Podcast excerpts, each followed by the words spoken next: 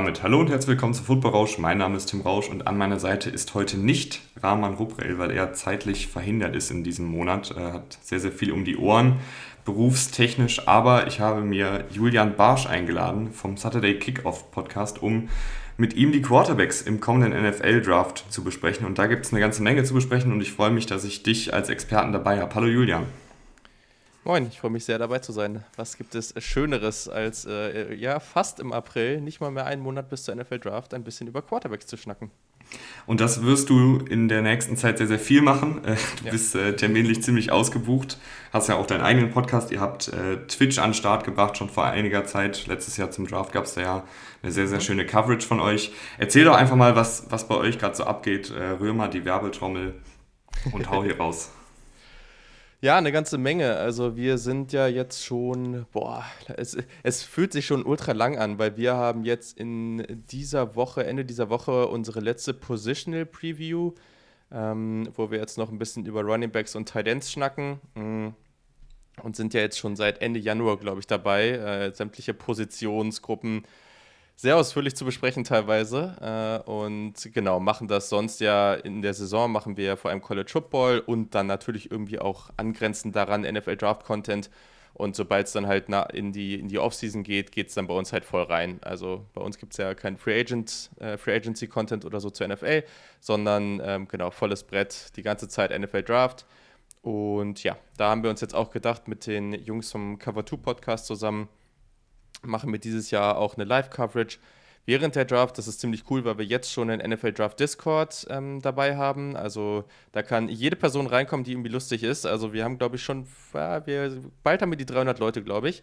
Ist ziemlich cool, da geht es richtig ab. Also sämtliche Diskussionen zu allen möglichen NFL Draft-Themen. Wir machen Mock-Drafts, es gibt Team-Channels, wo sich dann Leute aus den Fanclubs irgendwie unterhalten können über ihre Teams. Also geht richtig ab da drin. Äh, man kommt gar nicht so richtig hinterher. Das ist auf jeden Fall sehr lustig. Und genau darüber oder beziehungsweise, wie du gesagt hast, über Twitch werden wir dann auch ähm, zwei oder drei Tage, das wissen wir noch nicht, aber die ersten zwei Tage auf jeden Fall dann auch live sein und das Ganze dann da betreuen. Macht halt auch Spaß und Sinn, weil wir natürlich jetzt auch die ganze Zeit irgendwie am Start sind und über das Thema reden und dann wollen wir es natürlich uns auch live, äh, das Ganze live irgendwie verfolgen und, und teilen. Und genau, in den nächsten Wochen äh, machen wir dann noch ein bisschen QA, wir sprechen nochmal über Sleeper, es gibt auch nochmal Mockdraft im Podcast, also alles, was man so im April kurz vor der Draft dann so macht. Mhm. Alles, was das Draft-Herz begehrt. Ähm, genau. Für die Interessierten da draußen, ich hau natürlich all deine Social Links äh, in die Beschreibung und dann kommt man ja relativ flott auf Twitter bei dir raus oder auf Twitch oder eben auf Discord. Dann lass uns doch jetzt über die Quarterback-Klasse reden, ähm, die ja von vielen Experten schon vorab als eine sehr schlechte Quarterback-Klasse ähm, abgestempelt worden ist. Wie siehst du das Ganze? Ja, ähm, das Problem ist halt so ein bisschen, dass wir uns gerade so in so einer Mitte befinden. Also letztes Jahr, auch wenn das jetzt vielleicht im ersten Jahr nicht so super ideal gelaufen ist, aber trotzdem die meisten bleiben und ich gehöre auch zu bleiben dabei. Letztes Jahr war eine hervorragende Quarterback-Klasse, das war sehr, sehr gut auch im nächsten Jahr, das ist natürlich immer noch ein bisschen unsicher, aber trotzdem, wenn wir drauf schauen, zumindest mal zwei Namen, die nächstes Jahr in die Draft höchstwahrscheinlich gehen und dann vielleicht auch noch ein paar mehr, die haben halt auch sehr, sehr viel Talent und dazwischen kommt jetzt diese Klasse, mh, hm, ja, die vielleicht jetzt nicht ganz so daran kommt. Also ich glaube immer noch, dass hier einiges am Potenzial ist und es ist gerade so eine etwas größere, in Anführungszeichen, Spitzengruppe, wo ich jetzt vielleicht nicht sage, dass ich irgendjemanden davon super früh ziehen würde, aber ich wäre trotzdem relativ sicher, zu sagen, dass einer oder zwei von denen am Ende wirklich ein vielleicht überdurchschnittlicher oder sehr, sehr solider Starter in der NFL werden. Und das ist natürlich dann auch nice. Es gibt schon Spieler mit Upside, aber du hast hier keinen Spieler, bei dem du sagen kannst, okay, ich gebe dem jetzt einen freien Pass dafür, den easy in der Top 10 zu ziehen. Also das würde ich zumindest nicht machen. Wir haben uns äh, vorher sechs Quarterbacks rausgesucht, über die wir sprechen wollen, die auch, glaube ich, so im Konsens die sechs Top-Quarterbacks sind. Wir haben Carson Strong, Kenny Pickett, Desmond Ritter, Sam Howell, Matt Corral und Malik Willis. Und innerhalb dieser Gruppe hat man dann natürlich, wie du gerade schon gesagt hast, auch ganz unterschiedliche Spielertypen. Du hast Malik Willis, der ein unfassbares Potenzial hat, aber vielleicht noch ein bisschen Feinschrift braucht. Und du hast vielleicht einen Kenny Pickett, der nicht ganz so viel Potenzial nach oben hat, aber vielleicht Stand heute der leicht bessere Starter wäre. Und letztes Jahr hatten wir ja diese Debatte auch sehr, dass man dann eben sagt, wir müssen auf jeden Fall auf den Upside Quarterback gehen, weil man eben sieht, wie ein Josh Allen, wie ein Patrick Mahomes und Co. die Liga auseinandernehmen. Aber dann war es Mac Jones, der ja von vielen so ein bisschen, ja, ich will jetzt nicht sagen, das schwarze Schaf war, aber den man halt irgendwie ein bisschen unsexy fand, weil er halt nicht jetzt diesen Raketenarm hat, weil er nicht äh, die 30 Yard Scrambles raushaut. Wie gehst du jetzt an diese Klasse dran? Ähm, würdest du sagen, dass dann für dich ein Kenny Pickett vielleicht etwas sicherer wäre oder sagst du, nee, man muss auf jeden Fall versuchen, den Malik Willis abzustauben, den Matt Corral zu holen? Ähm, wie siehst du da diese Klasse? Hm. Ja, das ist halt ein super schwieriges Thema und generell auch sehr, sehr viel diskutiert. Grundsätzlich bin ich ein Fan generell, wenn wir auf die NFL Draft gucken, jetzt unabhängig von welcher Position davon hier zu gucken, dass man Spieler mit viel Upside holt. Also das ist immer das Ding, versucht ihr irgendwie über die Free Agency die Spieler reinzuholen, die dir irgendwie einen guten Floor geben. Ähm, Gibt es ja auch gewisse Positionen, bei denen das deutlich besser funktioniert. Ein gutes Beispiel ist einfach, hol dir irgendwie durchschnittliche bis leicht überdurchschnittliche Interior Offensive Line Spieler. Ähm, das macht total viel Sinn, aber so diese High ähm, Upside Leute, die kriegt man da irgendwie selten und es klappt auch selten. Ähm, Letztes Jahr war es nämlich ganz spannend, dass du das sagst. Also bei uns hatten wir in unserer letztjährigen Quarterback-Preview auch gesagt, die Wahrscheinlichkeit, dass Mac Jones am Ende dieser ersten oder dieser Rookie-Saison der beste Quarterback ist, also das beste erste Jahr hatte, ist relativ hoch. Und trotzdem haben wir ihn alle auf 5 gehabt, weil es geht am Ende nicht darum, dass du in deinem ersten Jahr am besten bist. Also der erste Punkt ist natürlich super wichtig, dass die meisten von diesen Spielern in schlechte Umfelder kommen. Das haben wir natürlich in der letzten Klasse ganz extrem gesehen. Das war jetzt nicht wie Lamar Jackson vor ein paar Jahren, sondern die Jets, die Bears, ne, die Jaguars, das ist halt alles echt nicht cool. Und da können die Jungs dann natürlich auch relativ wenig für. Mm, und das ist natürlich alles andere als ideal. Und ich hoffe, die, die Teams kriegen das jetzt einigermaßen gebacken. Wobei ich zum Beispiel bei den Bears das gerne sehen würde. Und das sieht gerade überhaupt nicht danach aus, aber anderes mhm. Thema. Ähm, und das hat natürlich sehr, sehr viel damit zu tun. Mm, ich bleibe dabei, dass ich mir halt definitiv lieber den nehme, den Spieler nehme, der halt das große Upside hat, weil auch wenn das gesamte Quarterback-Play in der NFL sich über die Jahre natürlich verbessert hat, also wir haben, wenn wir jetzt 20 Jahre zurückgehen, dann war das Quarterback-Play garantiert nicht im Durchschnitt so gut. Aber um konstant als Team ganz oben mit dabei zu sein, brauchst du diesen Elite-Quarterback. Du brauchst diesen Top-5-Quarterback. Natürlich gibt es Teams, die vielleicht auch mal mit einem Top-10-Quarterback in Super Bowl kommen, aber nicht, dass sie so konstant da oben mit dabei sind. Und das hat natürlich mit, ne, ähm, mit, mit ähm, Joe Allen oder mit, mit äh, Justin Herbert und Co. natürlich irgendwie, äh, Josh Allen natürlich, sorry, ähm, natürlich äh, super, super funktioniert. Ähm, es gibt halt so ein paar Faktoren in der heutigen NFL, die, die es ganz, ganz schwer machen für Quarterbacks, die zum Beispiel keine tollen Tools im Sinne von Armstärke und Athletik, wenn die es nicht mitbringen, die das halt für die wirklich möglich machen, da hinzukommen. Weil Mac Jones hatte relativ gutes Umfeld, das hat natürlich ganz gut funktioniert, aber heutzutage bekommen die Quarterbacks nicht mehr wirklich viel Zeit. Also das merkt man an vielen Stellen, ein, zwei Jahre, wenn das dann nicht funktioniert, dann kann es halt auch sehr schnell sein, dass du dann weg vom Fenster bist. Und dann kommst du in die Liga, du hast höchstwahrscheinlich noch nicht so ein gutes Processing. Das Spielverständnis, das Spiel am College ist einfach langsamer, das macht nur Sinn in die NFL kommen alle die besten Spieler aus dem College und die ganzen anderen nicht und die spielen natürlich noch im College. Das heißt, es ist ein bisschen langsamer, das Spiel. Es ist einfacher ähm, vom, vom, von der Offensive, vom Scheme ist es einfacher aufgebaut und dann kommst du in die NFL und du brauchst erstmal Zeit. Und wenn du dann keine Athletik und keinen starken Arm hast, um mal aus einer schwierigen Situation dann doch noch den Ball anzubringen, dann bringst du dich in Situationen, die machen es dir nicht leichter. Und wenn du dann halt nicht die vier, fünf Jahre vielleicht bekommst, die du potenziell vielleicht brauchst, um dich wirklich ganz nach oben zu entwickeln und nicht, mit, nicht mehr unterdurchschnittlich, unterdurchschnittlich oder durchschnittlich zu sein, ja, dann hast du vielleicht einfach gelitten. Also das hätte so jemand wie Josh Rosen vielleicht gebraucht. Ne? Vielleicht hätte es nie geklappt, aber vielleicht hätte er genau das halt einfach gebraucht, weil er nicht diese, nicht diese Athletik hat und nicht diesen starken Arm. Einfach so als ein Beispiel, der relativ hoch gedraftet wurde. Und ähm, das ist eben auch bei Mac Jones so das Ding. Ähm, heißt nicht, dass das kein guter Quarterback werden kann, natürlich. Aber die anderen haben halt einfach mehr Tools und das würde ich dann immer noch irgendwie höher bewerten an einigen Stellen. Aber ist natürlich immer eine Sache, muss man immer auf den einzelnen Quarterback gucken und das genauer analysieren. Vielleicht braucht dann Sam Darnold nächstes Jahr auch nur noch das fünfte Jahr, äh, um endlich ja, der ja, Franchise Quarterback mhm. zu sein. Für unsere Panthers. Ähm, dann lass uns anfangen mit den Draft Prospects. Äh, Kenny Pickett wäre da so der erste, der mir einfällt, äh, beziehungsweise ähm, mit dem ich über dich reden, mit dem, den ich mit dir besprechen will, so rum. Ähm, und dann kommen wir gegen Ende, haben wir gesagt, äh, zu den Matt Corrals und Malik Willises dieser Welt. Ähm, aber Kenny Pickett, erstes großes Thema, die Handgröße. ja. Ist das für dich ein Thema? Weil äh, man, manche Leute, die sagen, das ist überhaupt kein Thema, andere Leute sagen, ich würde den nicht mal äh, in, in Regensturm stellen. Wo siehst du das? Oh, ich finde es super schwierig. Also es ist so ein bisschen so ein Thema wie die Größe, äh, also die, die Körpergröße eines Quarterbacks. Ähm, ich habe da bisher nicht wirklich drauf geachtet. Was man halt auch sagen muss, du hast es natürlich auch sehr selten, dass Spieler so gedraftet werden, die so kleine Hände haben. Deswegen natürlich jetzt auch hier eine ganz interessante Case Study. Mhm. Ja, also ich, Nee, nicht so wirklich. Also, ich habe es mir natürlich aufgeschrieben und je nachdem, wo er dann so hinkommt, ähm, dann ist das natürlich irgendwie, kann das vielleicht ein Faktor sein. Aber es gibt halt auch andere Quarterbacks, die mehr irgendwie Fumbles haben oder die da mehr Probleme hatten. Ähm, er wird dann halt äh, ja auch mit Handschuhen spielen, denke ich. Und ja, weiß ich nicht. Also ich würde es nicht so überbewerten. Das sind so Faktoren. Ähm, ich glaube, da gibt es wichtigere Dinge. Ich habe äh, natürlich, ich glaube, bei der Quarterback-Klasse, das kann man natürlich vorab nochmal sagen, ähm, gibt es zu jedem Spieler zehn Meinungen von zehn verschiedenen ja. Leuten. Also ja. äh, jeder hat da seine eigene Nummer 1, jeder hat vielleicht auch ähm, seine eigene Nummer 6 jetzt bei den sechs Spielern.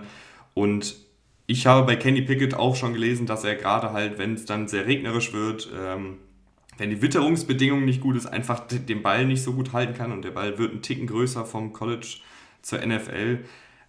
Klar, wenn er dann vielleicht in so eine absolut regenreiche Stadt kommt oder irgendwie sagen wir jetzt New England, obwohl die keinen Quarterback brauchen, wo es dann halt auch schneit und wo es stürmt und sowas, dann könnte das äh, tatsächlich ein Faktor werden. Aber das ist dann halt auch was, was man vielleicht besprechen muss, wenn er dann zu einem dieser ja. Teams gedraftet wird. Ähm, deswegen lass uns über Kenny Pickett, den, den Footballspieler, reden. Äh, was gefällt dir?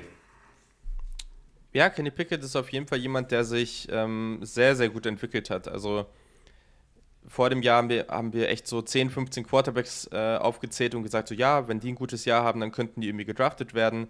Und haben auch gesagt, so garantiert kommt jetzt noch jemand dazu, den wir noch null auf dem Board haben, den wir überhaupt, an dem wir überhaupt nicht denken. Und Kenny Pickett war genau das. Hat ein sensationelles Jahr für, für Pittsburgh gespielt. Also ein Team, was grundsätzlich nicht schlecht ist, aber jetzt auch wirklich nicht zur Spitze des College Footballs gehört und sind ACC-Champion geworden. Einfach wirklich ein, ein, tolles Jahr gespielt. Sehr, sehr, sehr, sehr gut. Er ist seit langer Zeit schon Starter da. Also hat wirklich über viele Jahre da als Starter agiert aber war immer so ein echt Durchschnittsstarter. Also das war nie was Besonderes. Niemand hat, glaube ich, jemals daran gedacht, dass der mal in der NFL hochgehen, in der NFL Draft hochgehen könnte. Ja, und dann jetzt halt wirklich super gespielt. Äh, 4300 Passing Yards, äh, 42 Touchdowns, 7 Interceptions. Ähm, auch, auch als Rusher durchaus seine Momente gehabt. Also das ist jetzt nicht seine größte Stärke, aber das hat er schon ganz gut gemacht.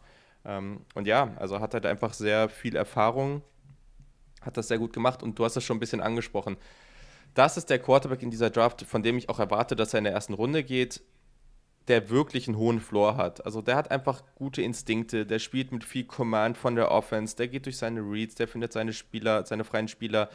Der ist auch vertikal als Passer an sich gut. Das ist auch immer wieder der Reminder. Es ist nicht, also Armstärke, wenn wir von Armstärke sprechen, dann heißt das nicht, dass der Spieler irgendwie 30 Yards oder 20 Yards weit werfen kann. Also all diese Jungs können halt den Ball irgendwie 30, 40 Yards weit werfen. Darum geht es nicht. Ähm, und der, der wirkt halt generell sehr ruhig. Ähm, ja, also er macht halt einfach eine Menge gut und ich glaube auch, dass das der Quarterback ist, von dem man erwarten kann, dass der im ersten Jahr am besten sein wird. Also ich kann mir halt einfach vorstellen, dass der von Jahr 1 an wirklich vielleicht dann ja, ich sag jetzt mal immer so Top 15 bis 20 in der NFL ist, dann sich noch vielleicht noch ein bisschen, ne, muss sich auch ein bisschen anpassen. Ab Jahr 2 vielleicht, wenn es wenn, gut läuft für ihn, irgendwie Top so Platz 10 bis 15 dann ist und sich dann aber auch nie wieder da wegbewegt. Also immer so zwischen Platz 10 und 20, weil er halt einfach nicht das Upside hat, ähm, um, um halt ganz nach oben zu kommen. Aber das ist halt auch was wert, das muss man natürlich auch sagen. Ähm, aber ich glaube, man kann schon bei ihm einfach auf das ganze Paket gucken, was er mitbringt und sagen, okay, die Wahrscheinlichkeit, dass er da deutlich drüber hinwegkommt, ist relativ gering. Mhm.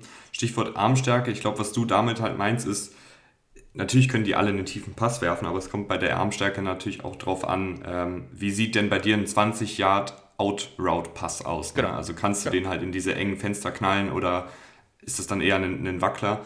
Und bei Pickett, was mir dann nicht so gefällt, und du kannst gerne sagen, ich sehe das anders oder ich sehe das genauso oder ich sehe das so und so, äh, ist das Gefühl für die Pocket. Ich habe manchmal das Gefühl, dass wenn er dann ähm, beispielsweise nur einen Three-Man-Rush bekommt, dann trotzdem irgendwie versucht zu scramblen oder nicht in der Pocket stehen bleibt, äh, weil er dann irgendwie doch ein bisschen zu unruhig wirkt.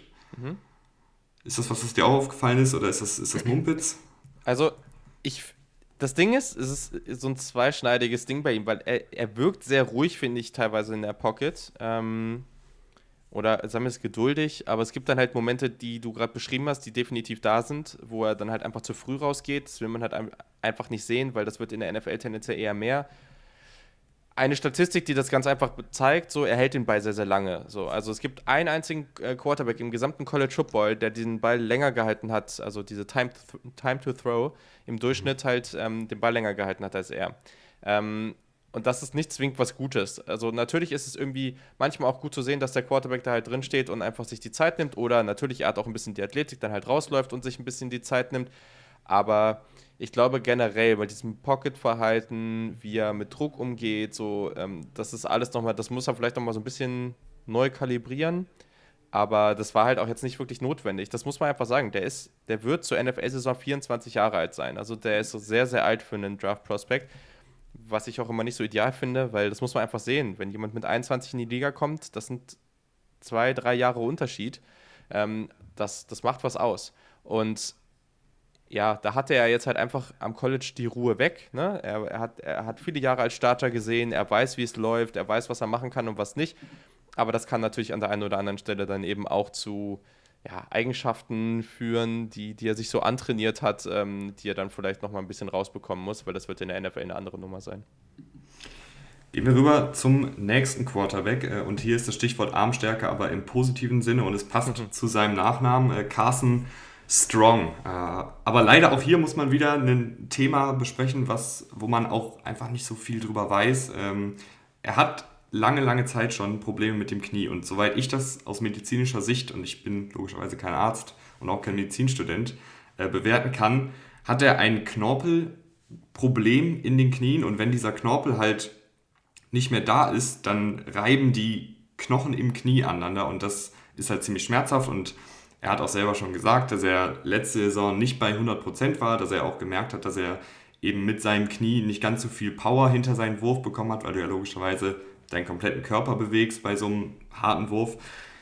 Aber wir haben eben schon vorher ein bisschen drüber gequatscht. Du findest trotzdem, man sieht ja, was ihn auszeichnet.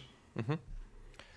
Genau, also der Nachname ist echt Programm, ist echt ganz lustig. Also ich, ich würde sagen, er hat so den zweitstärksten Arm der Klasse wahrscheinlich, aber das ist schon eine Erscheinung. Also gerade die Würfe so außerhalb der Numbers, also wirklich an die rechte oder linke Sideline, ähm, da hat er dann auch mit Romeo Dubs irgendwie einen super Receiver genau für diese Fälle, der auch höchstwahrscheinlich ja, vielleicht in den ersten drei, vier Runden gedraftet wird, ähm, mit am Start.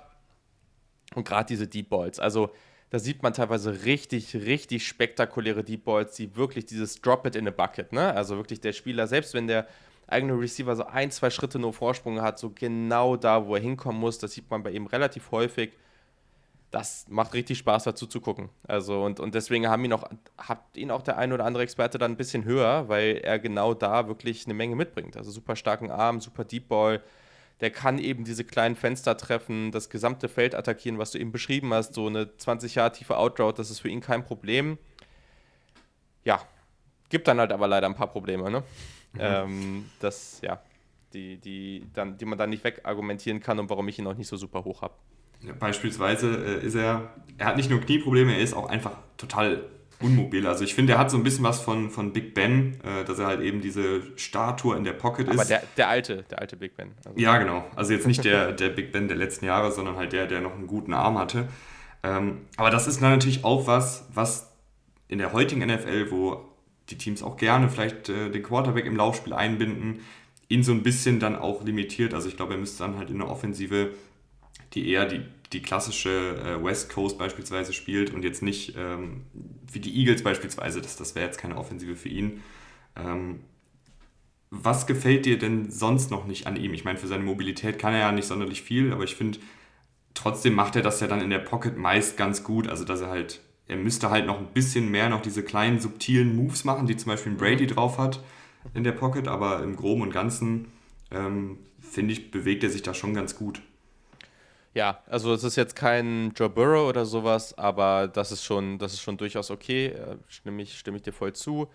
Ähm, also ich finde, wir haben ja eben drüber gesprochen, das äh, habe ich ja eben schon mal kurz was zu gesagt, zu dieses Thema, gerade am Anfang, wenn du vielleicht nicht so viel Zeit hast, so du musst dich an eine neue Offense gewöhnen, äh, in der NFL an was Neues gewöhnen und dann brauchst du halt auch ein bisschen Athletik. Und es ist schon ein Unterschied. Es gibt halt wirklich gute Athleten, da sprechen wir heute auch noch drüber. Dann gibt es Leute wie Kenny Pickett, der absolut solide ist. Ne? Also der hat alles, was du an sich brauchst. Du musst ja kein super Athlet auf Quarterback sein, aber der hat alles, was du, was du brauchst. Also Carson Strong ist halt einfach ein Non-Faktor als Athlet. Also er hat in seiner Rushing, äh, in seiner Karriere hat er minus 305 Rushing Yards. Natürlich zählen da die Sex mit rein, aber das heißt halt wirklich, also, also es wird das ist so wirklich wie der alte Brady geführt. So, so athletisch ist der Typ äh, in meinen Augen. Er hat in seiner gesamten Karriere am College sechs Broken Tackles. So, da gibt es andere Spieler hier und nicht zu wenige Spieler jetzt, äh, über die wir heute sprechen, die das teilweise in einem Spiel hatten. Ähm, und generell finde ich ihn in seinem Movement super unbeweglich. Der hat halt keine Escapability. Das, das ist schon irgendwie ärgerlich. Ich finde teilweise, was er dann versucht, ist, dass er aus der Pocket so ein bisschen wegdriftet. Also während er das Spielfeld liest, das, was viele auf Madden machen, ne? dass sie immer so ein bisschen weiter nach hinten und zum Beispiel links hinten raus, so langsam immer weiter nach hinten raus, so Tippelschritte machen, bis der Spieler dann frei ist. Er hat halt den Arm dafür, aber man muss halt sagen, er stört dadurch sein eigenes Timing durch dieses Verhalten. Das ist nicht so ganz ideal. Mhm. Und dann finde ich die Mechanics. Ich habe keine Ahnung, ob das der gleiche Fehler ist, den ich bei Patrick Mahomes damals gemacht habe, weil den hatte ich super niedrig, weil ich seine Mechanics absolut katastrophal fand aber er hatte halt den Arm und dann war es eigentlich irgendwo auch egal und dann hat er dran gearbeitet und man kann an Mechanics arbeiten. Aber hier hast du schon, also an vielen Stellen, wenn er mal unter Druck äh, gerät, dann, dass er wirklich so seinen gesamten, seinen gesamten Körper so mitschwingt. Also du willst ja vorne das Standbein haben und das hintere Bein löst sich dann meistens, aber teilweise springt er dann halt so rum, dass sich auch das vordere Bein löst. Und das sind halt eigentlich die Momente, wo total ungenaue Bälle bei rauskommen können. Ähm, ja, also da muss er noch brutal dran arbeiten in meinen, in meinen Augen, weil da gibt es echt noch einiges rauszuholen. Und äh, genau, ja, also hatte, hatte jetzt auch gerade bei tiefen Bällen einige Interceptions. Also da glaubt er halt natürlich auch an sich, aber da darf er vielleicht an, an, an der einen oder anderen Stelle auch noch ein bisschen weniger Risiko gehen. Ähm, ja, er hält den Ball beim Release relativ tief. Das sind alles so Dinge, daran kann man arbeiten, aber es sind halt auch einige, also es sind einige mehr, ne? Und gerade die Athletik, die kannst du nicht so einfach verändern. Deswegen, ähm, ich, ich sehe da auch ein gewisses Upside, aber ich persönlich würde den jetzt nicht als Starter oder sowas holen. Mhm. Also dann auch eher in den späteren, beziehungsweise mit, mittleren Runden, so 2, 3, siehst du ihn da?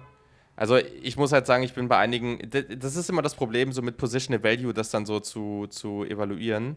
Ähm, ich sag mal so, jetzt von, vom reinen Value, wo ich ihn ziehen würde oder wo ich ihn sehen würde, so als Quarterback-Prospect, habe ich ihn jetzt in Runde 4. Ähm, aber wenn der jetzt halt durch sein Positional Value irgendwie in Runde 3 geht, finde ich das auch okay. Runde 2 wäre mir persönlich zu früh. Mhm.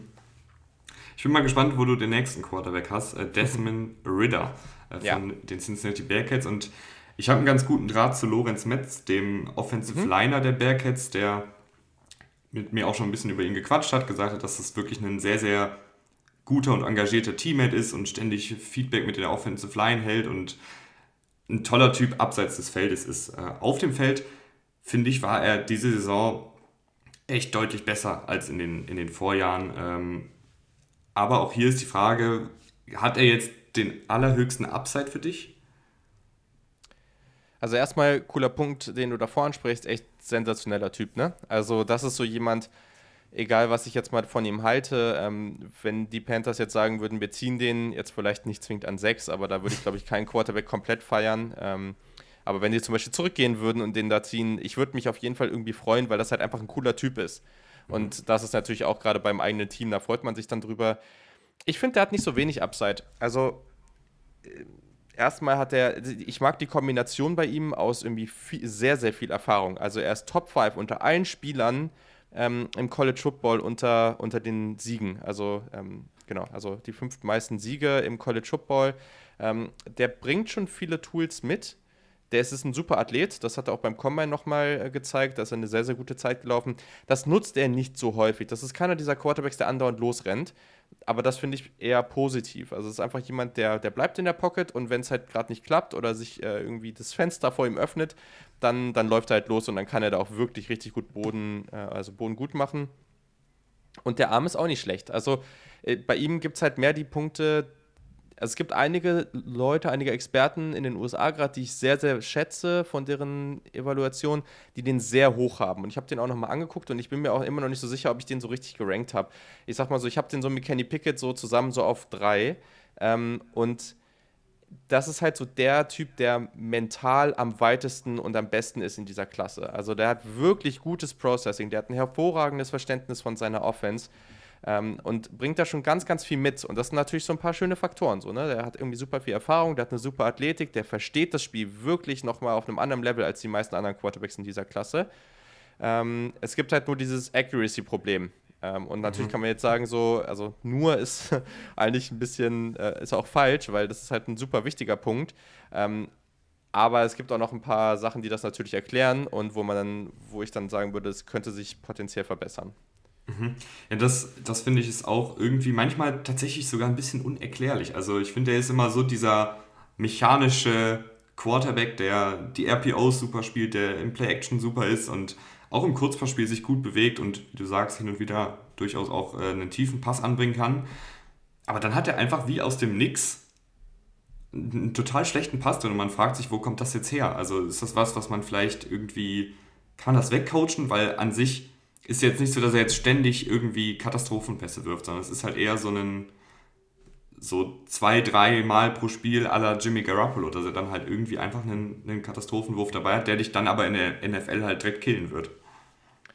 Das hat er definitiv, ja, voll, genau, das meine ich damit. Also grundsätzlich, was, was schön zu sehen ist, er macht sehr wenig Fehler. Also er hat äh, in seinen letzten sieben Spielen äh, nur zwei Turnover-worthy Plays gehabt. Also auch wenn er diese Misses hat, die sind meist so, dass er jetzt nicht irgendwie völlig in Coverage wirft. Und das ist ja schon mal der erste Punkt, der sehr, sehr nett ist. Also du willst jetzt, es gibt halt, gleich sprechen wir noch über einen anderen Quarterback, der ist halt super aggressiv und das ist bei ihm jetzt eher weniger der Fall. Mm, ich finde, man kann das relativ gut auf seine Mechanics zurückführen. Die sind halt super up and down. Ich sage gar nicht, dass die immer schlecht sind. Er hat auch häufig einfach irgendwie schön diese breite Base, gerade bei Play Action, da kommt er schnell in dieses Setup. Ne? Du fakest es zum Running Back an, und kommt dann super schnell in dieses Setup, um dann halt schön aus einer breiten, breiten Base, immer dieses äh, Englisch hier, ähm, breiten Base dann schön den, den Ball anzubringen.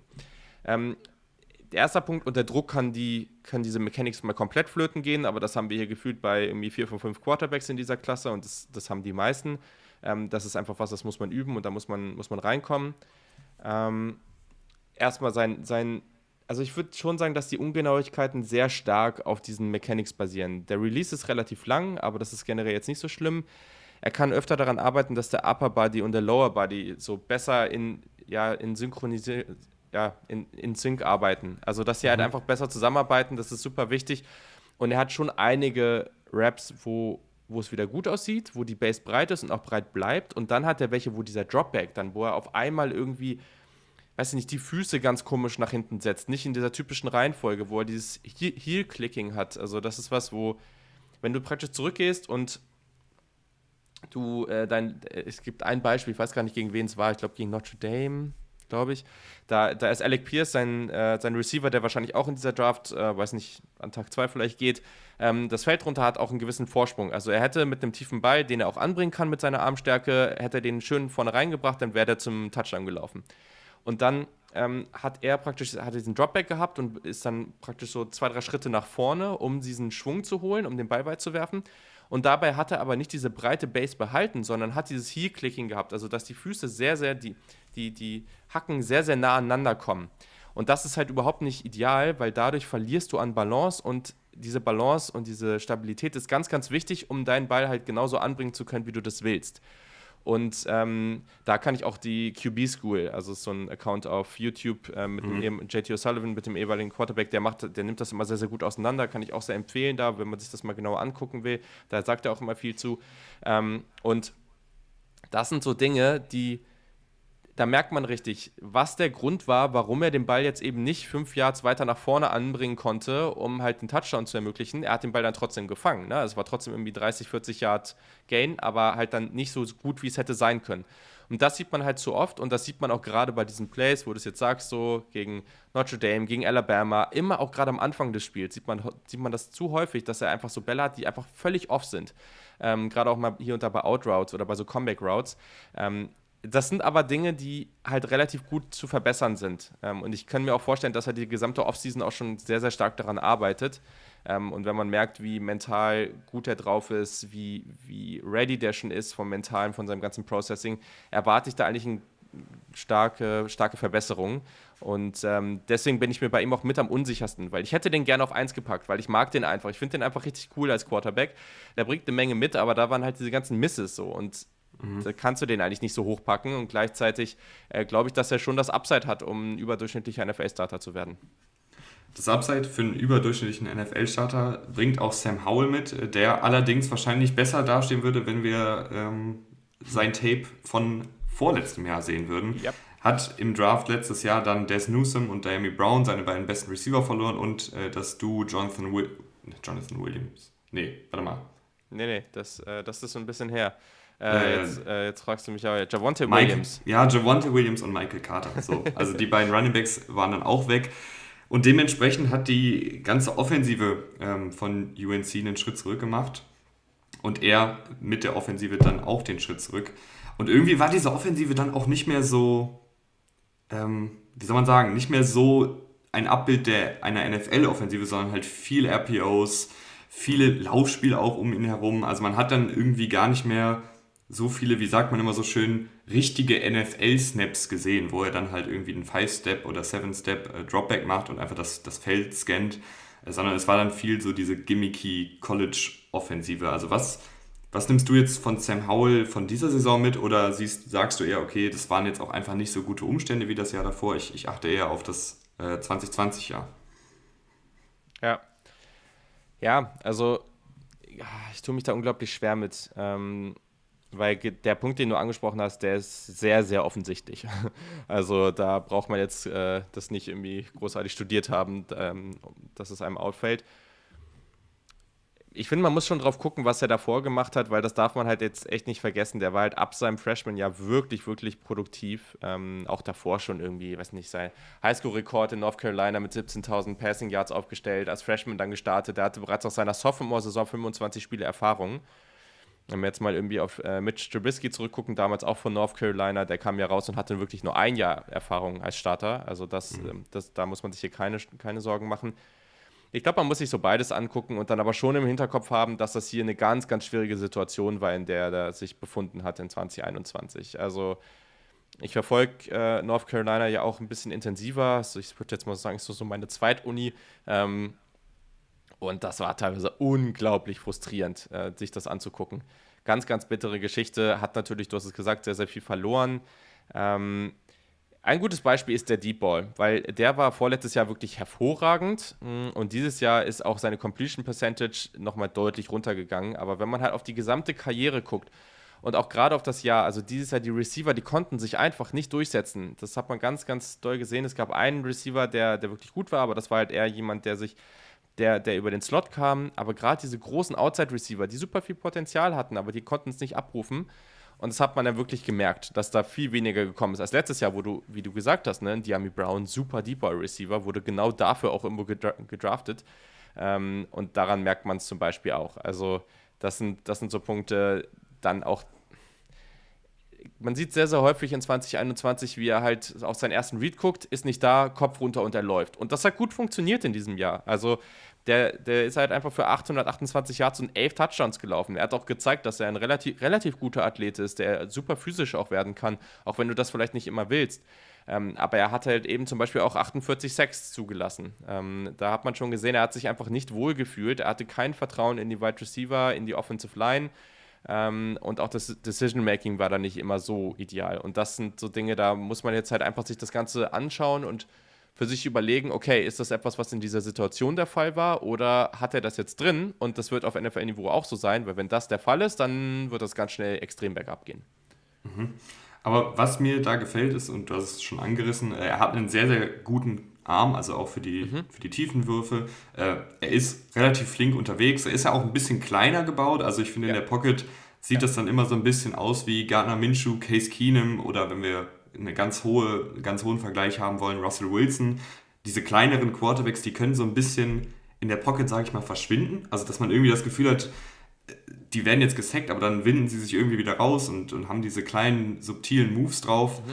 Ähm, ist, das, ist das dann jetzt auch so ein Spieler, wo du sagen würdest, den, den draftst du relativ hoch und pokerst einfach auf den, auf den Upside? Also, ich finde, man darf schon nicht ignorieren, dass der vor dem Jahr neben Spencer Rattler, der ja jetzt wirklich äh, völligen Absturz erlebt hat, galt er ja so als potenzieller Number One-Pick, also Sam mhm. Howell. Und ich finde, das sieht man schon noch an einigen Stellen. Die Athletik darf man, äh, sollte man als positiv bewerten, aber nicht überbewerten. Das ist kein Spieler, dem du jetzt irgendwie 15 Runs pro Spiel projectest, damit er da irgendwie drüber gewinnt. Das glaube ich nicht. Ähm, da ist das NFL-Niveau halt einfach schon nochmal der Speed in der NFL nochmal zu groß. Aber du hast gesagt, der hat einen guten Arm, ähm, der hat hervorragende Mechanics. Also wirklich auch fast ab seinem Freshman-Jahr. So wirklich sehr, sehr gut, was er da immer macht. Super Base. Der hat einen schnellen Release, der hat diesen den wir alle so lieben, den Baseball-Background, also was man ja bei vielen anderen Quarterbacks auch sieht, Kyler Murray, Russell Wilson, Patrick Mahomes, also immer auch, gerade wenn man irgendwie diese Sidearm-Geschichten sieht und so, einfach verschiedene Releases am Start zu haben, das hat er, ähm, ist auch teilweise, bringt er super Bälle unter Pressure an, der macht schon lange Full-Feed-Reads, ähm, also da ist schon ganz viel da, was eigentlich, wenn man es anguckt, wo man sagt, so ja, eigentlich ist das doch alles, was man so braucht. Jetzt ist nur die Frage, ob er ins richtige Umfeld kommt, weil man hat das jetzt gesehen ein Jahr lang. Das war halt, er war nicht dieser Quarterback, der sein Team da jetzt komplett tragen konnte. Ähm, und deswegen, ich glaube, das ist so ein Quarterback. Man muss jetzt abwarten, wie sehr ihm das geschadet hat mental, dass er jetzt ein Jahr lang irgendwie gefühlt nur weggelaufen ist. Und nächster Schritt, muss gucken, dass er irgendwie in ein ordentliches Umfeld kommt, wo er dann vielleicht von Beginn an irgendwie nicht so komplett verbrannt wird. Ich könnte mir vorstellen, dass das einer dieser Quarterbacks ist, der, der vielleicht ein bisschen größere, in Anführungszeichen, Verbrennungsgefahr hat, äh, als, mhm. als ähm, der eine oder andere jetzt hier auf der Liste. Wo siehst du dann ihn im Vergleich zu Matt Corral, der ja auch so ein bisschen ein ähnliches, in Anführungsstrichen, Problem hatte? Die 2020-Saison war statistisch gesehen doch einen deutlichen Ticken besser als die 2021-Saison. Und ähnlich wie bei Howell haben wir auch bei Corell eine Offensive gesehen, die unfassbar viel mit RPOs gearbeitet hat, die unfassbar viel mit Play-Action gearbeitet hat. Ja. Äh, bei über 60% der Dropbacks 2021 äh, haben sie Play-Action benutzt. Ähm, und das ist halt dann auch nicht so übertragbar in die NFL. Und Matt Corell bringt aber auch wie Howell eine Menge Upside mit, oder?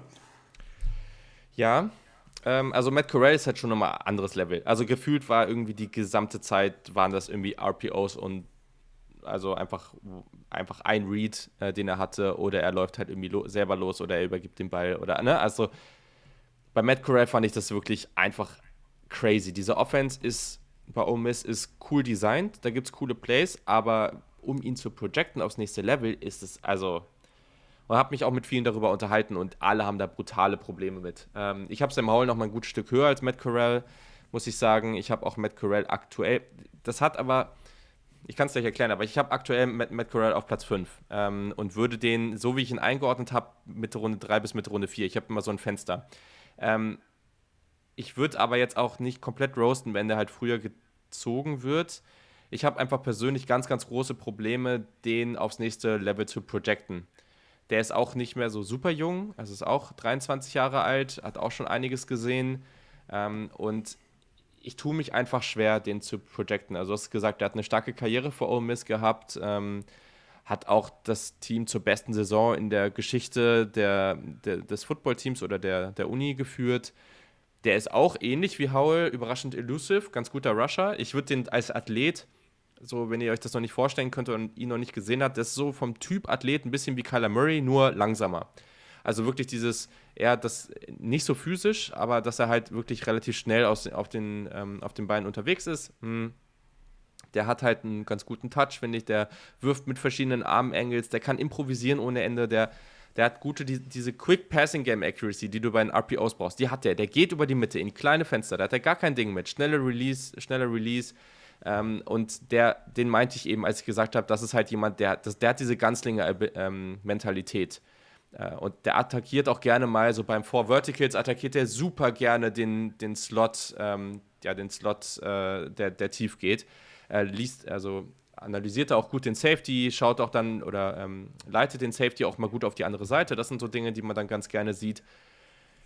Das größte Problem, was ich mit ihm habe, obwohl er dieses ganze Upside mitbringt, also ein nette, eine nette Statistik ist da auch, dass er ein, also aus, kombiniert aus Pässen und Läufen hat er 57 äh, in, im letzten Jahr gehabt, die über 20 Yards gingen.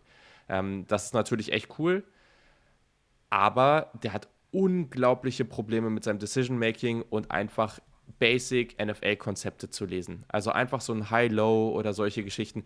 Da hat er unglaubliche Probleme mit gehabt. Also sobald es rausging aus diesen einfacheren Reads oder den RPOs, hat er so gestruggelt, das richtig zu lesen. Und dann hat er auch mehr Zeit gebraucht und dann kam er unter Druck und dann sind seine, ähm, sind seine Mechanics komplett flöten gegangen. Also, das hat mich, also, das war so der Hauptgrund, warum ich gesagt habe: Boah, ich habe keine Ahnung, ob der Typ jemals in der Lage sein wird, einfach normale, ja, nicht mal besonders komplizierte NFL-Konzepte zu analysieren und schnell irgendwie zu processen und da ein gutes Play zu machen.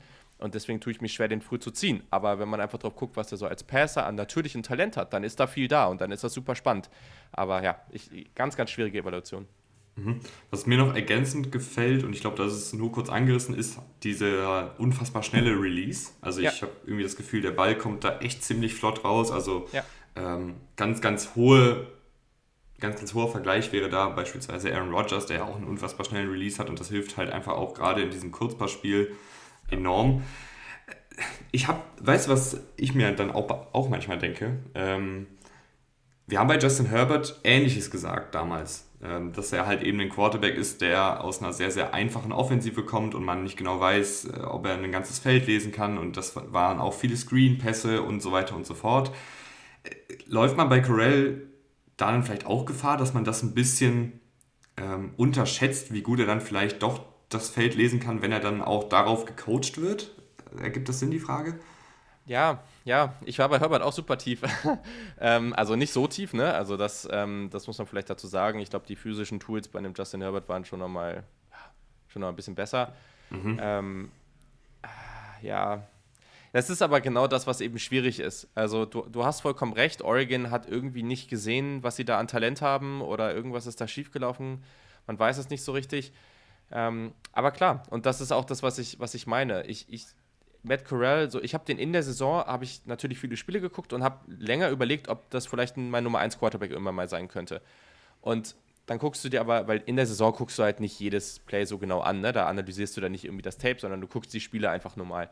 Und wenn man es jetzt halt genau anguckt, dann ist es halt schon schwierig, einfach diesen nächsten Schritt zu projecten. Und ich habe mich da auch mit einigen anderen ähm, zu auseinandergesetzt oder wir einfach drüber gesprochen und die haben das dann ziemlich ähnlich gesehen. Keine Ahnung. Es ist, es ist ganz, ganz schwer. Ich würde einfach, ich persönlich fühle mich einfach nicht wohl damit, den dann früh zu ziehen und zu, darauf zu wetten, dass das was wird. Aber das ist natürlich was, NFL-Teams können sich mit ihm auseinandersetzen, die können mit ihm sprechen, die können ihn ans Board stellen und sagen, hier, okay, was würdest du da machen?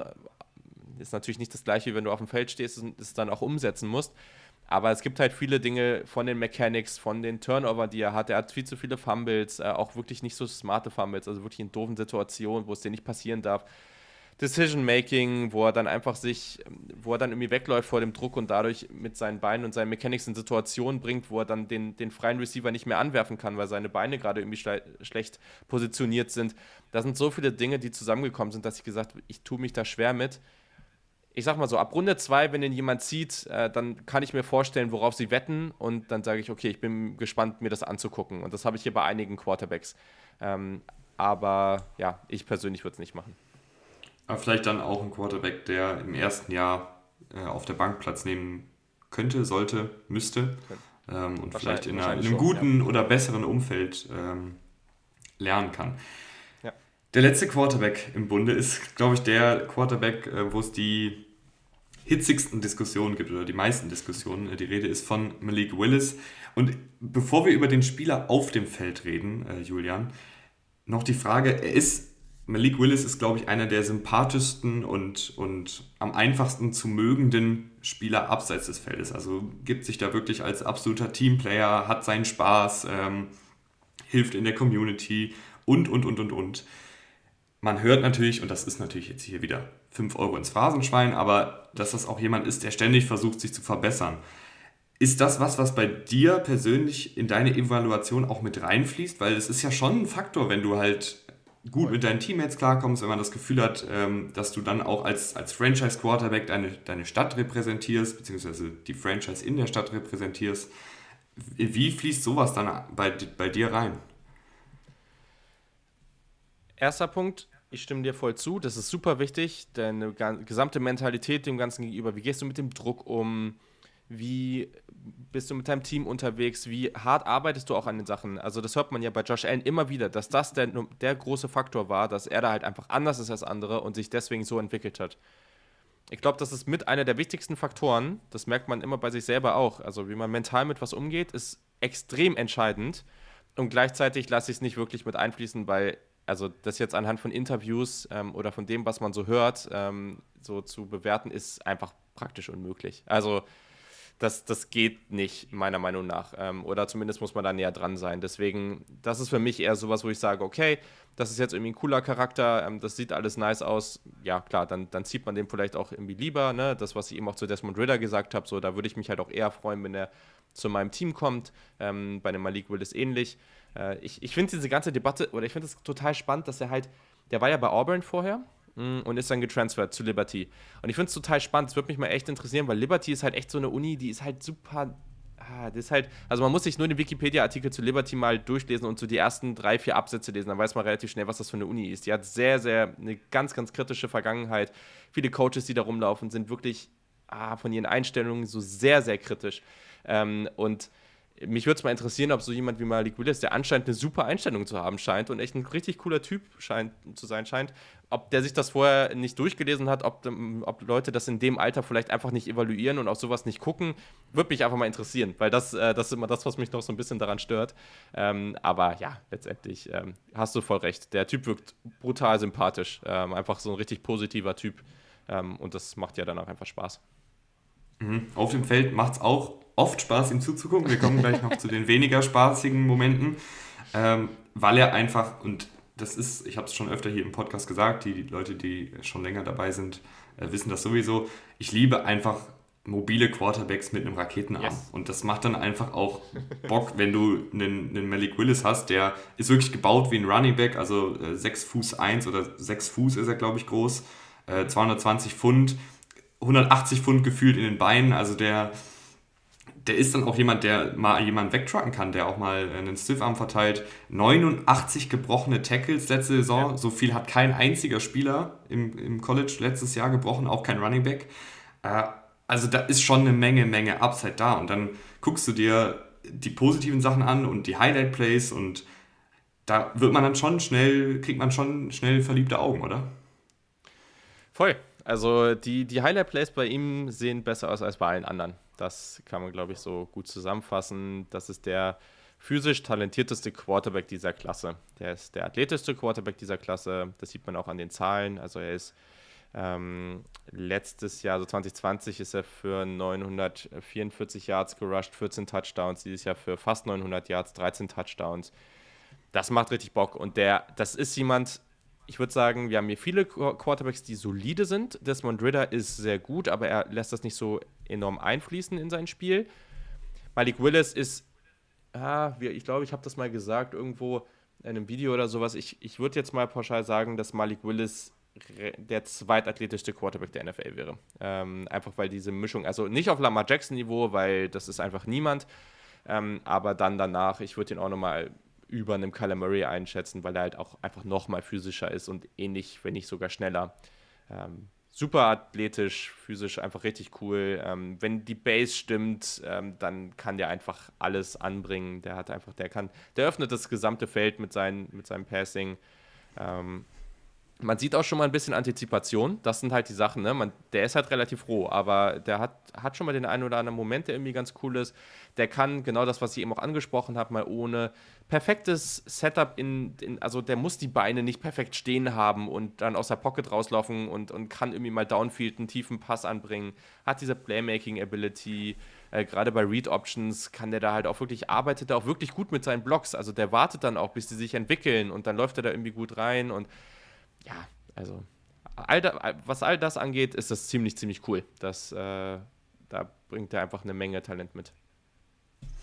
Wenn man sich dann so seine Statistiken anguckt, äh, letzte Saison 61% Completion Percentage mhm. und ich weiß nicht, ob der Take jetzt ein bisschen ähm, gegen den Strom schwimmt, aber ich finde gar nicht, dass das ein Genauigkeitsproblem ist. Also ich finde jetzt nicht, dass er diese, wenn er den Receiver halt dann anwirft, dass der Ball jetzt irgendwie fünf Yards drüber fliegt oder viel zu mhm. tief geworfen ist oder in den Rücken geworfen ist, sondern ich finde, bei ihm ist es halt wirklich ganz, ganz viel einfach noch Spielverständnis und, und wann werfe ich den Ball und ähm, also es ist eher eine Frage von wann werfe ich den Ball und zu wem werfe ich den Ball und nicht eine Frage, wohin werfe ich den Ball. Weißt du, wie ich meine? Voll. Also was ich eben auch schon gesagt habe zu Mechanics, dass die besser werden können, das ist ein super Beispiel, weil von 2020, ich hatte mir damals auch schon Tape zu ihm angeguckt, das ist ein ganz, ganz großer Unterschied ähm, in 2021. Also viele Dinge, die ich jetzt eben schon mal erwähnt habe, irgendwie, dass die Füße nicht richtig stehen, dieses Heel-Clicking, dass die Füße zu eng zusammenkommen und so. Guckt euch mal 2020 an und dann vergleicht das mit 2021. Großer Unterschied. Hab mir auch bei meiner Kritik hier aufgeschrieben, dass der Plays macht, aber dass gerade die das Timing ähm, und der Processing Speed eigentlich so das größte Problem sind. Also wenn du jetzt aus der Pocket rausläufst, wann wirfst du den Ball dann wirklich zu dem jeweiligen Spieler? So, dann gibt es die Momente, die sind extrem geil und dann gibt es die Momente, wo er sagt, okay, du hättest jetzt halt einfach anderthalb Sekunden früher werfen müssen, dann hätte das funktioniert, aber so hat es eben nicht geklappt. Und ja, das kommt so zusammen. Es sind viele Dinge, die, die sehr gut dazu passen, was du erwähnt hast, weil auch das Pocket Movement, der ist aktuell eigentlich schon noch stärker außerhalb der Pocket als in der Pocket. Ähm, der wirft dann halt auch gerne mal irgendwie aus unorthodoxen und ein bisschen chaotischen Releases, äh, trifft einfach ganz, naja, was heißt ganz viele? Aber er trifft dann halt zu oft wirklich horrende Entscheidungen. Das sieht man gegen Ole Miss. Ich glaube, da hat er auch drei Interceptions. Er hatte ja mehrere Spiele mit drei Interceptions. Und das sind halt einfach, er will zu oft Superman sein. Und das ist natürlich auch in einem Team, was jetzt nicht auf dem höchsten Level spielt, kein Wunder. Und dann gehen die Interceptions auch häufiger mal einfach auf seine Kappe. Das gibt es ja auch mal, dass irgendwie der Receiver den Ball nicht richtig fängt, dann springt er in die Luft und der Verteidiger fängt den. Aber das haben wir hier an vielen Stellen halt einfach nicht, sondern das war wirklich sein Fehler und dieses mentale Processing, dieses einfach rohe in seinem Spielverständnis, daran muss er arbeiten. Mhm. Dafür spricht auch, dass er ähm, die durchschnittlich höchste Zeit zum Werfen hatte, 3,33 Sekunden. Das muss in der NFL logischerweise auch schneller werden.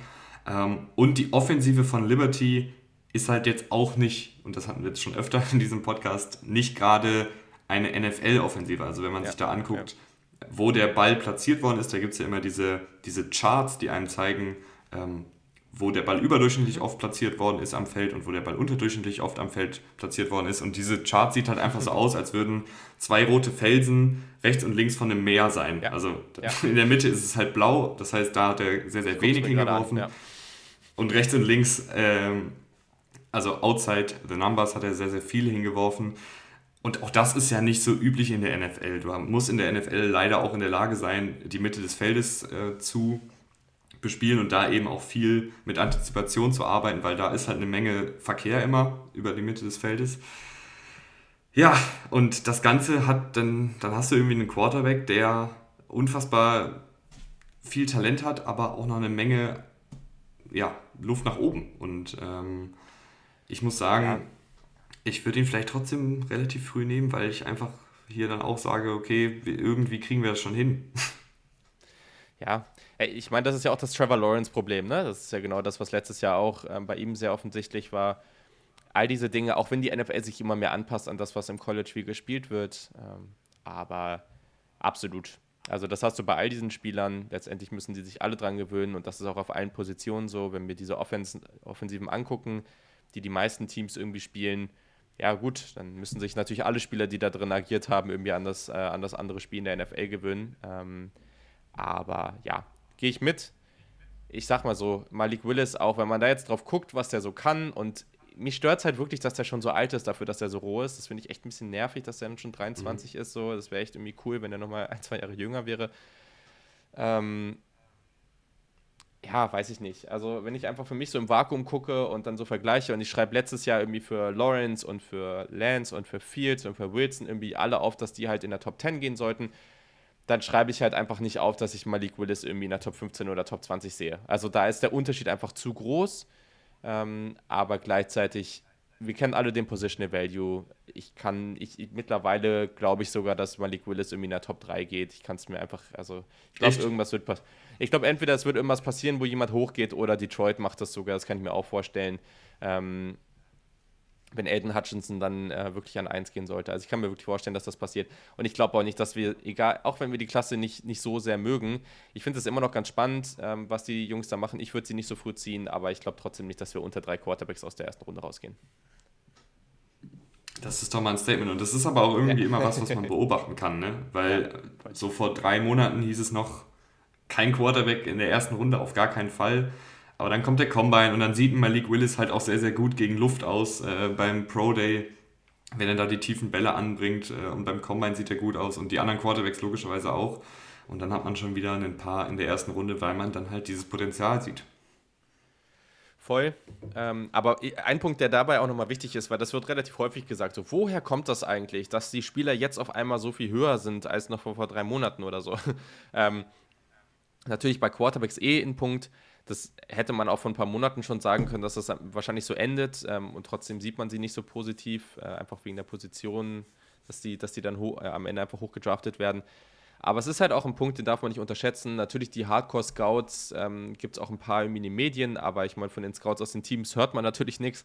Und alle anderen, die, die, Saison endet halt im Dezember und du guckst dir nach und nach alles an und das ist gerade bei Quarterbacks einfach eine brutal intensive Analyse von dem Ganzen. Da kannst du dir das einfach alles 10.000 Mal angucken und ja, wenn man dann halt einfach äh, jetzt zum Beispiel im März sich nochmal ein bisschen mehr zu Desmond Ritter, das habe ich jetzt nochmal gemacht, weil bei dem war ich mir immer noch nicht so sicher, auch nochmal ein bisschen mehr zu ihm angeguckt. Und da bin ich mir halt doch nicht mehr so sicher, ob ich den vielleicht ein bisschen zu niedrig habe. Und das kommt dann halt einfach so. Äh, und dann passiert in dem einen oder anderen Ranking, Ranking auch nochmal was. Ähm, einfach so, das hört man halt sehr, sehr häufig, dass, dass äh, dann kritisiert wird, wie kann der sich jetzt dann noch nach oben entwickelt haben, aber dass man halt einfach einen Spieler nochmal genauer anguckt oder nochmal einen Tipp von jemand anders bekommt. Hier, guck dir das Spiel nochmal an, da ist das und das passiert ja, das sind alles wichtige Faktoren und deswegen ähm, darf man das dann auch ganz entspannt sehen. Ich fand es auch sehr, sehr entspannt, ähm, mit dir jetzt knapp eine Stunde über die sechs mhm. besten Quarterbacks im kommenden Draft zu reden. Oder vielleicht wird es dann am Ende des Tages auch einer, äh, der beste, den wir jetzt gar nicht hier genannt haben. Gibt es ja auch, aber auch eher selten. Äh, Julian, vielen, vielen Dank, dass du da warst. Vielen, vielen Dank, dass du dir die Zeit genommen hast. Äh, es war sehr, sehr informativ. Äh, du bringst ja echt eine ganze Menge Expertise mit. Und ich hoffe, dass ihr da draußen die Folge cool fandet und freue mich, wenn ihr dann das nächste Mal wieder einschaltet. Vielen Dank. Äh, ja, war auf jeden Fall, war auf jeden Fall cool. Äh, hat Spaß gemacht. Danke. Ciao.